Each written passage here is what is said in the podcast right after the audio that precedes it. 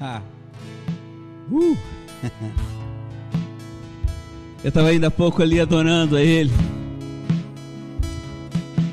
Eu confesso, eu nunca vi Ele com os meus olhos naturais. Mas em meu espírito eu pude contemplá-lo. E eu sei que um dia eu vou ver face a face. Eu posso dizer para você, querido, não existe ninguém em todo o universo tão lindo, tão belo, tão magnífico, tão maravilhoso quanto Yeshua.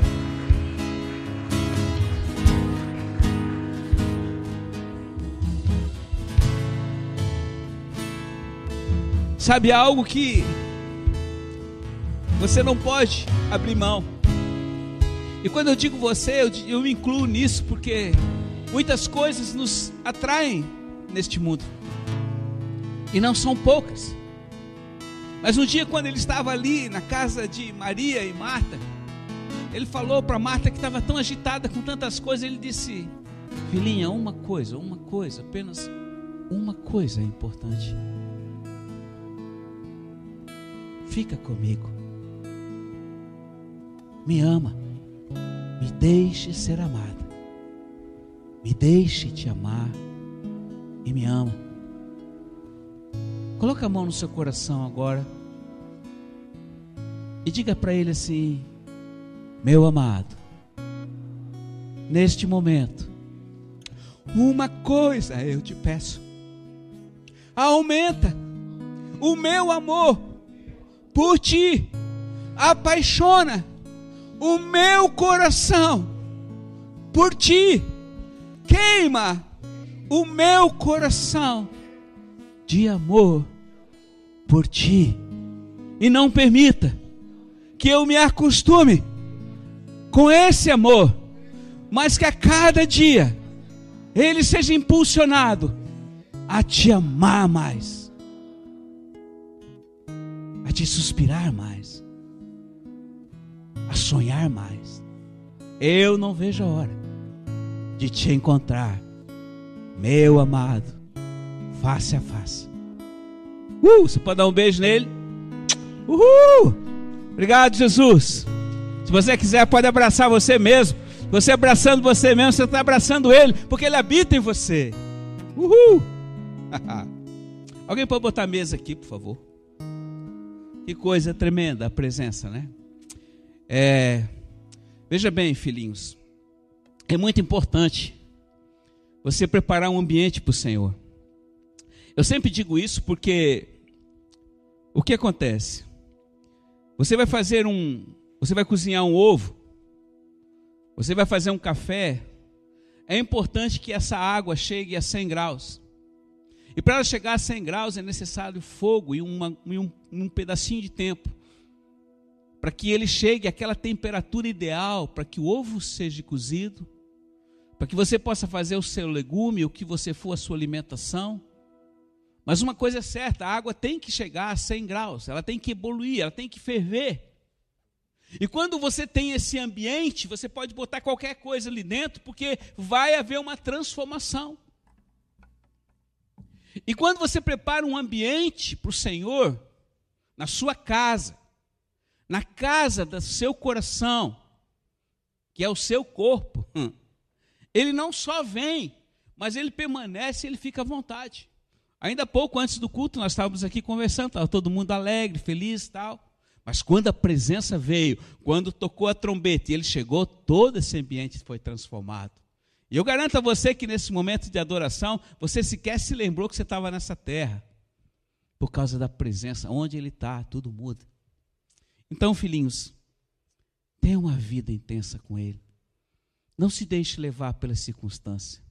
Sabe, nós somos complicados. Eu vou mostrar para você como a gente é complicado. Abra sua palavra aí em Tiago, capítulo 3, né? Eu hoje vou falar sobre a minha língua. A minha língua também significa a sua língua. Alguém sabe quantos centímetros tem esse pequeno órgãozinho do nosso corpo? Aproximadamente 10 centímetros, né? Mas tem alguns que são tão liguarudos que deve passar de 2 metros. Bom, não importa. Todos nós somos, de uma forma ou de outra. Tem pessoas que não falam, mas pensam. E ele, ele conhece cada um de nós do avesso, desde a concepção. Então não há nada a esconder dele. Mas eu gostaria de conversar hoje um pouquinho, porque há muito tempo essa palavra está preparada, e é uma palavra que vocês conhecem, mas ela tem grande significado e importância na nossa vida, porque todos os dias nós falamos com alguém, todos os dias nós nos comunicamos com alguém, e todo dia nós podemos aproximar pessoas ou dividir pessoas, nós podemos abençoar pessoas e podemos amaldiçoar pessoas, muitas vezes até sem intenção. Então, a palavra escrita, ela tem algo muito importante para você nesta noite que está me vendo aí na telinha e para você que está aqui conosco. Então, vamos é, ler a palavra, e eu esqueci meu óculos mais uma vez, só Jesus Cristo para ver onde eu esqueci. Três coisas esse velhinho não pode esquecer: óculos, celular e máscara. Quando eu esqueço uma coisa dessa, é complicado. Faz parte. Cheguei a 66. Faz parte. É, se alguém puder achar ele aí no meio da minha bolsa, se achar, se não achar. Mas muito bem, eu vou tentar ler assim mesmo. Diz assim o capítulo 1. Irmãos, não queiram todos ter ser mestres, pois vocês sabem que estamos sujeitos aos mais severos julgamentos, porque todos tropeçamos frequentemente. O Tiago está falando aqui que todo mundo tropeça frequentemente. Então não tem ninguém que nunca tenha dado uma topada e continua dando. E ele continua: Aquele que não peca no falar é realmente homem perfeito, capaz de refrear todo o seu corpo. Aquele que não peca no falar é um homem perfeito, que é capaz de ter autodomínio sobre todo o seu corpo. Quando nós pomos freios na boca dos cavalos, a fim de que nos obedeçam, conseguimos dirigir todo o seu corpo. Notem que também os navios, por maiores que sejam, impelidos pelos ventos, eles são todos é, impedidos, são, entretanto, conduzidos por um pequeno leme, para onde quer que seja a vontade do timoneiro. Assim também é a língua, embora seja pequeno membro do corpo, e, de, e ela se gaba de grandes feitos. Notem como um pequeno fogo incendeia uma floresta inteira. Ora, também a língua é fogo. Obrigado, irmão. Como o mundo do mal, a língua é posta entre nossos membros, é, maculando o corpo inteiro e pondo em chamas o ciclo da criação. Inflamada que ela pode colocar o nosso corpo no inferno. Com efeito, toda espécie de feras e aves e répteis e animais marinhos são domados e tem sido domado toda a espécie humana. Mas a língua ninguém consegue domá-la, olha só. Ou seja, a língua ninguém tem domínio. E ele continua: é um, é um pequeno órgão irrequieto que está cheio de veneno mortífero. Com ela bendizemos ao Senhor nosso Pai e também com ela nós maldizemos os homens que são feitos à imagem e semelhança de Deus. E desta mesma boca procedem bênção e maldição. Ora, tal coisa não pode acontecer, meus irmãos, porque porventura pode uma fonte doce, de água doce, sair água salgada, água amargosa? De jeito nenhum. Então, queridos, nenhuma Figueira pode produzir azeitona, ou a videira pode produzir figos. Assim também, a fonte de água salgada não pode produzir água doce. Pai, eu quero abençoar essa palavra para que essa palavra seja guardada no coração dos teus filhos e hoje todos nós tenhamos um certo cuidado a respeito deste órgão que o Senhor colocou em nosso corpo para que ele seja motivo de bênção e de vida para todo aquele que se chegar a nós, mas principalmente, Senhor, para o agrado e para a glória do teu nome. Amém. Muito bem, filhinhos. Então é isso. Como eu falei para vocês, a língua é um órgão que tem grande importância na vida de um homem. E normalmente ela é aquela que expressa a definição daquilo que nós escolhemos. Muitas pessoas hoje têm sido e têm feito coisas que vão além da capacidade natural, porque eles acabaram falando e se precipitando no que eles declararam. Muitas vezes agiram impulsionadamente através de um sentimento. E aqui, quando o Tiago fala da língua, ele está falando que esse pequeno órgão, ele pode tão somente construir um grande edifício, como ele também pode colocar fogo em um próprio edifício em função do que sai no, dos nossos lábios. E eu posso dizer para você hoje, seguramente, que todos os problemas que você tem com pessoas é porque, de uma forma ou de outra, você expressou através da língua algo que estava no seu interior, que era um sentimento. E eu oro todos os dias com a minha luz, passando a espada e quebrando todo senti mau sentimento sobre a nossa vida. Por que eu falo isso? Porque nós ainda somos muito motivados pelos nossos sentimentos. E não são poucos os homens, principalmente os que estão no reino hoje, que deveriam conhecer e aplicar a palavra, ainda continuam sendo movidos pelos sentimentos, porque os sentimentos têm uma forte influência na nossa vida. E normalmente, nós gostamos de expressar aquilo que nós sentimos. E isso é uma natureza do homem. Mas a palavra estava dizendo aqui que é necessário que este pequeno órgão tenha controle da nossa vida. Ou seja, nós devemos cuidar para que nós não venhamos a pisar na bola por causa desta língua. E a palavra fala que todos nós tropeçamos. Todos nós, cedo ou tarde, acabamos caindo nos mesmos erros. Muitas vezes, mesmo sem querer. Mas o rei Davi, que todos nós conhecemos, que foi o maior rei de Israel, ele não foi o mais sábio, ele não foi o mais rico, mas ele foi aquele que foi colocado pelo Senhor, porque o coração dele era segundo o coração do Pai.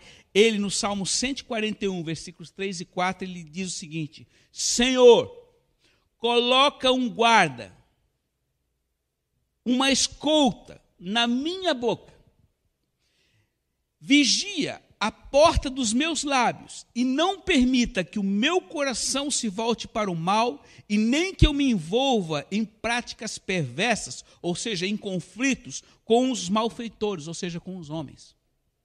Veja bem, filhinhos, essa palavra ele fala escolta. Hum. Porque a escolta é formada de homens fortes, treinados, para evitar qualquer ação que possa causar dano a alguma pessoa ou então em alguma missão porque significava que ele reconhecia que ele não tinha domínio sobre os seus lábios.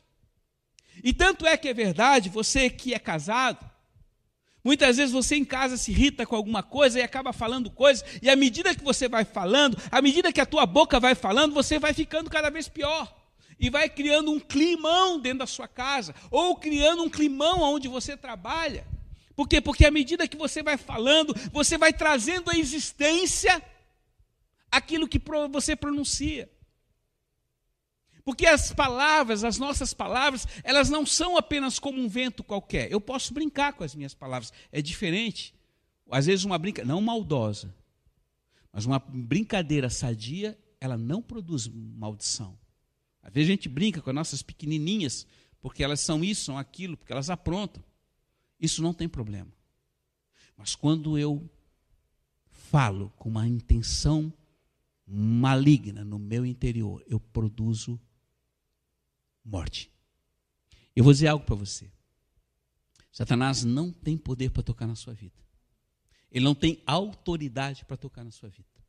Se ele vai tocar na sua vida, ele precisa pegar um pirizinho, chegar diante de Deus e assim: Posso tocar na vida desse teu filho, Senhor? E o Senhor pode dizer que sim ou que não. Mas presta atenção. Todos nós conhecemos a história de Jó. Jó era um homem íntegro, temente a Deus, intercedia pelos seus filhos. Ele tinha uma vida reta, tal qual Abraão, se não mais, porque era perfeito no que fazia e andava na presença do Senhor. Mas Satanás foi lá para Deus e disse: Ó, oh, eu vou tocar naquele. Ele te serve assim, porque tu dá toda a riqueza para ele. O Senhor disse: pode tocar na vida dele. E ele foi testado. Mas veja bem, Satanás foi lá pedir permissão para o Senhor, porque era, ele era reto, ele não tinha buraco na vida dele. Agora presta atenção, filhinho. Quando eu pronuncio palavras, palavras, motivados por um coração, um sentimento mal, um sentimento de amargura, de falta de perdão, um sentimento de ira, um sentimento que não é de Deus, ele pega a minha palavra, substancializa a minha palavra e atinge quem eu estou falando. Então, há muito poder naquilo que nós falamos. Eu sei, por exemplo, que você talvez não tenha esse sentimento apaixonado pelo Senhor como eu tenho. E eu não quero que ninguém seja igual a mim, porque eu aprendi isto. Eu fui apaixonado, eu sei o que é amor desde pequeno. Eu era garoto, seis anos, meu pai me levava para o cinema, e, na, e naquela época as histórias do cinema eram histórias de romance, de amor.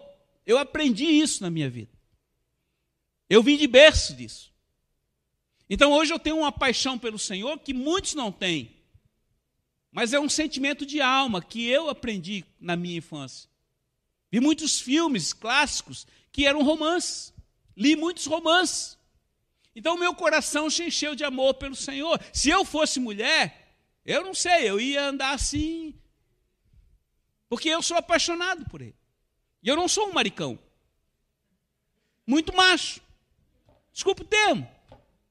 Mas é um amor que não é um amor sensualizado. É um amor inexplicável. Mas quero eu e desejo que você tenha essa paixão por ele. Por quê? Porque ele não é um Deus distante, ele é alguém Vai ler cântico, cantares ali. Você vê um homem apaixonado por uma mulher. Isso é lindo, isso se perdeu, porque hoje não existe mais isso. Hoje ninguém sente mais saudades, ninguém vive para fazer o outro feliz. Cada um quer viver para si. E sou eu mais eu, e eu e o samba do eu. Mas não é isso que ele tem dito. Então eu quero dizer para vocês, filhinhos, quando eu posso não ter esse sentimento pelo Senhor, eu sei que muitos de vocês não têm, mas eu sei que se você pronunciar e falar para você, meu Deus, aumenta meu amor por ti, e eu profetizo esse amor aumentando no meu interior, aí sim, o Espírito de Deus que habita em você, que está nele, junta com as suas palavras e vai produzindo em você algo que você nunca teve: amor pelo Senhor. E de repente, você começa a ter uma paixão pelo Senhor inexplicável. Você começa a amar as pessoas que te odeiam. Como?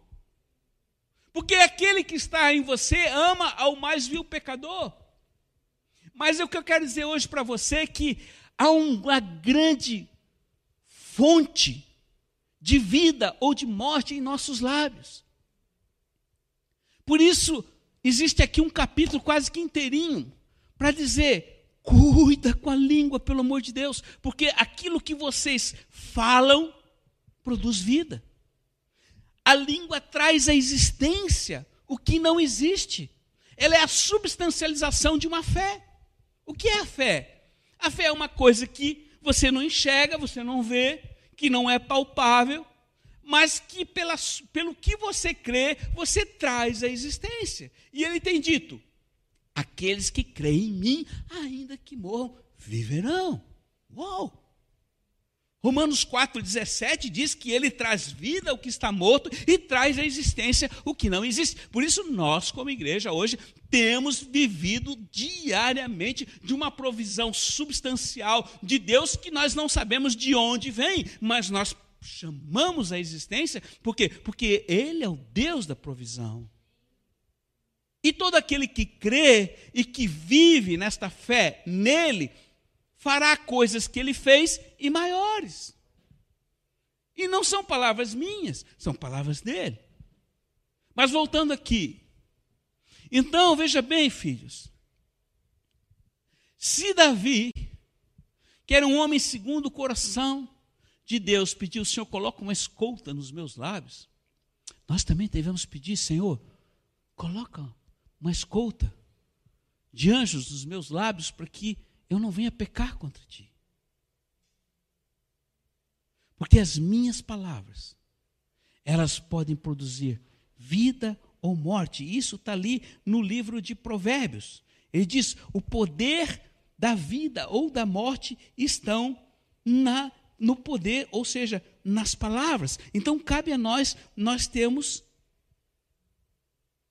a decisão de guardar os nossos lábios. Porque Jesus disse: olha, um dia, tudo que vocês falaram, ali no secreto, o que vocês falaram em segredo, mal do irmão, mal do outro, mal do outro, um dia tudo vai ser falado e todos vão ouvir o que você falou. Uau, não sei como vai ser isso, mas está escrito. E vai acontecer. Mas não importa, quando nós nos arrependemos, de palavras que pronunciamos ou de pensamentos que foram tortuosos, Ele é poderoso para fazer com que nós sejamos perdoados. E lá no Salmos 19, versículo 14, Davi fala uma coisa muito importante, que essa também deve ser a sua oração diária. Ele diz assim: que as palavras dos meus lábios e o, meu, e o meditar do meu coração te sejam agradáveis em tua presença, ó Senhor, minha rocha e o meu redentor. Palavras dos meus lábios e o meditar do meu coração sejam agradáveis a Ele. Sabe, filhos, a religião diz que você tem que ser certinho para você alcançar a graça de Deus. Isto é obra da carne. Isso traz satisfação para o homem. Mas Deus diz: você se relaciona comigo, você me ama, e porque você me ama, você vai deixar de fazer algumas coisas que não me agradam, porque você me ama. Então isso é diferente. Quando eu amo alguém, eu tenho um só objetivo: fazer essa pessoa feliz. E isso é amor. E o que ele fez por mim e por você não teve preço. Ele foi até o fim e ele deu a própria vida. E se ele deu a própria vida, hoje ele não te nega mais nada. E aí eu pergunto: o que você deseja? Ah, eu desejo ser feliz. É o reino. Lembra o que, que consiste o reino de Deus? Alegria, paz e justiça. Essas três coisas andam juntas. É o reino de Deus. E onde está o reino de Deus? Dentro de você. E por que você não é feliz? Por que você não tem paz? Por que você não é justo? Tem algo errado? Aí eu digo: o que há de errado? Você tem caminhado na carne. E o que é carne? Carne é tudo aquilo que traz morte. Ah, pastor, mas então eu não posso ser uma pessoa bonita, não posso ser uma pessoa ajeitada, não posso ser uma pessoa esbelta, não posso fazer uma, uma academia, não posso. Não, pode, pode fazer todas essas coisas. Até bom, faça, você fica mais bonito externamente. Mas não se deixe levar por isso, amém? Você pode usufruir de tudo, igreja, que existe no mundo, tudo, tudo. Tudo te é lícito. Não vai existir aqui nessa casa o pastor dizer, ó, isso não pode, isso é proibido. Por quê? Porque não vivemos debaixo da lei. Nós vivemos debaixo da graça e do amor. Filhinho, tal coisa não agrada papai. Então é melhor não fazer. É assim. Porque eu não pode a cerca, hum, é coisa do outro. É coisa da religião. Mas quando você ama, você tem liberdade. E papai ama muito você. E se existe algo que ele gosta de ouvir você dizer é: Eu te amo. Não existe nenhuma mulher aqui que eu conheça, de fato, que não gosta de ouvir o marido dizer que ama. Sim ou não? Sim ou não? Ah. Homem não fala nada. Porque homem é, é o preto no branco. Está errado. Porque ele não foi assim. Sede imitadores como eu sou de Cristo, não foi isso? Que o velho Paulo falou? Tende em vós o mesmo sentimento que houve em. Ele era muito carinhoso. Ele era muito apaixonado. Ele dava uma atenção especial. Não era só as mulheres, a qualquer um que chegasse nele.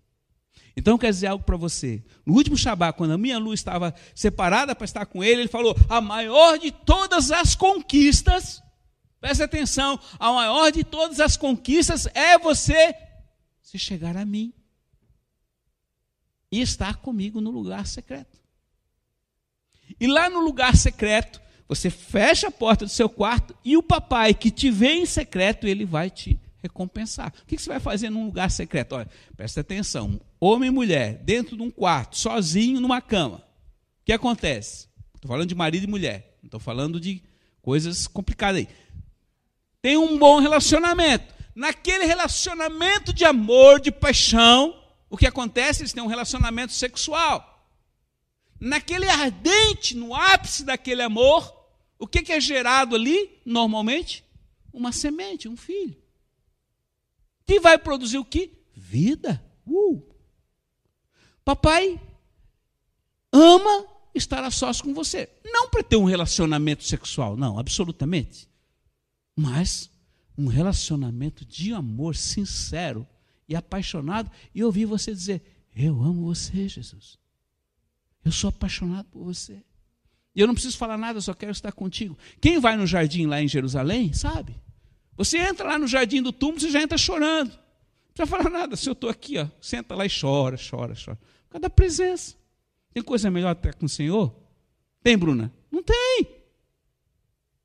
Tem coisa melhor estar na presença. E você sabe quando alguém sai da presença do Senhor, porque sai radiante, como Moisés saiu lá do monte, ele desceu do monte, era tanta glória no rosto dele que disseram assim: cara, bota um véu aí, porque a gente não consegue olhar para ti. A glória de Deus refletia nele.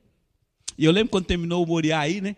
Tinha alguns homens carrancudos, tinha uns homens carrancudos aí, irmãos, que faziam uns três, quatro anos que eu não via sorrir. Quando eu vi o cara saindo do hotel, assim, indo para o carro, eu disse, cara, você é outra pessoa. Porque eu já estava rindo, sozinho, por causa da presença, toda aquela, aquela craca, aquela, aquela coisa carrancuda, aquela, aquela poluição maldita que já estava ali há anos, aquela casca do eu, do velho homem, foi arrancada. Houve um renovo, uma restauração, uma leveza. Nada como um bom banho no, inverno, no verão, quando você está suado. Você fica leve, na é verdade. Assim é um relacionamento com Deus. Então, o que ele está falando hoje? Faça bom uso dos seus lábios. Sabe essa línguazinha aí? Ó? Às vezes você tem que escovar ela bastante também, porque você só escova o dente, mas escova a língua também. Lembra, você vai ser limpa e santificada para o Senhor. Por quê? Porque você pode glorificar e exaltar por aquilo que Ele é. Então, há uma grande importância, eu quero deixar essa palavra hoje com você, filho. Fique ligado. Deus não está interessado no que você faz, Ele está interessado em ver o seu coração voltado para Ele. E aí você pode dizer, ah, pastor, eu tenho tanta coisa na minha vida que está errado, tanta coisa que precisa ser mudada, tanta coisa. Irmão, não tem problema não. Quando você está pensando assim, significa que você está inconformado. Então, que você vai continuar cada dia mais perto dele. Eu sempre digo, né? O gráfico é assim, ó. Você pode ir para baixo, mas você está cada dia subindo. Se você está descendo, aí é sério. E aqui eu quero dizer algo para você, um outro alerta. Se você perceber que seu coração, você não chora mais, que você não se emociona mais quando está com o Senhor, que você não consegue, que você está seco, que você está frio, que você. Para tudo. Vai para baixo do altar lá na sua casa, fica lá, Senhor, quebranta meu coração. Porque um coração quebrantado, molinho apaixonado, atrai a presença dele como um imã. E quando você tem uma vida de quebrantamento, você fica, ele fica ali com você o tempo todo. Então, filhos, guarda essa palavra. Que a sua língua seja santificada. Que ela seja um instrumento de gratidão, de adoração, não pelo que apenas ele te dá, mas por aquilo que ele é. Volto a lembrar, nunca ame ao Senhor porque ele pode te dar alguma coisa. Isso é interesse político. Concorda comigo? Ama pelo que ele é. Ama a pessoa que está junto de você pelo que é. Se um dia nada mais tiver e tudo for perdido, continua amando até o fim. Porque Ele tem esse amor. Ah, pastor, mas eu não sei o que é isso. Você aprende, começa a caminhar com Ele, você vai ver o que vai acontecer na sua vida. Eu hoje posso dizer, eu amo muito mais o Senhor e as pessoas do que eu amava anos atrás. Porque Ele tem transformado a cada dia a minha vida na imagem e semelhança do que Ele é. Guarda essas palavras. Tem um livro da Joyce Meyer que diz assim: Eu e a minha boca grande. Acho que é isso, né? Eu e a minha língua grande. A boca grande. Dá uma lidinha naquele livro. A Joyce ela é muito boa. Eu não conheço ninguém mais incentivadora de levar as pessoas para cima do que ela. Porque Deus deu esse dom para ela. E ela é bem complicada a vidinha dela lá, ela conta a história dela, da família, do casamento, mas é a luta que todos passam. Mas Deus tem dado muita graça para ela levantar muitas pessoas a cada dia. Porque aquele que é safado veio para matar, roubar e destruir, dizer que você é um zero à esquerda e que não serve para nada. Mas aquele que morreu por você, ele disse: Você pode tudo em mim. Feche os teus olhos nesse momento. Coloca a mão no seu coração mais uma vez. E diga assim para ele: Pai, eu entendo que eu pertenço a Ti. E todo dia, Senhor, eu tenho uma luta no meu interior. Porque eu ainda estou neste tabernáculo. Mas eu te peço, nesta noite, que tu coloque lá é, guardas nos meus lábios. Eu não quero mais, Pai, pecar e te entristecer com os meus lábios, mas eu quero pronunciar palavras que vão te abençoar e te fazer feliz. Eu quero, Senhor, eu decido te fazer feliz, apesar de mim e de ser o que sou. Mas a minha esperança está em Ti, que está me transformando a cada dia. Obrigado, Jesus, por esta noite e por estar aqui neste lugar. Eu te amo. Eu te amo. Vamos dar uma salva de palmas a Ele. Obrigado, Jesus. Que a tua presença permaneça com cada um de nós, você que está nos vendo. Agora aí onde você está, levante do seu lugar, adore ao Senhor, não fique olhando os músicos não. Pode fechar os seus olhos aí, adorar o Senhor com a canção que vai ser para Ele. E seja grato a Ele por tudo o que Ele é e vive por você.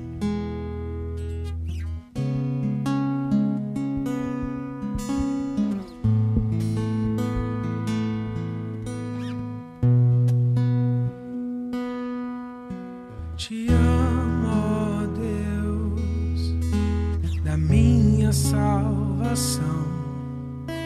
Não há na terra ou no céu my arms.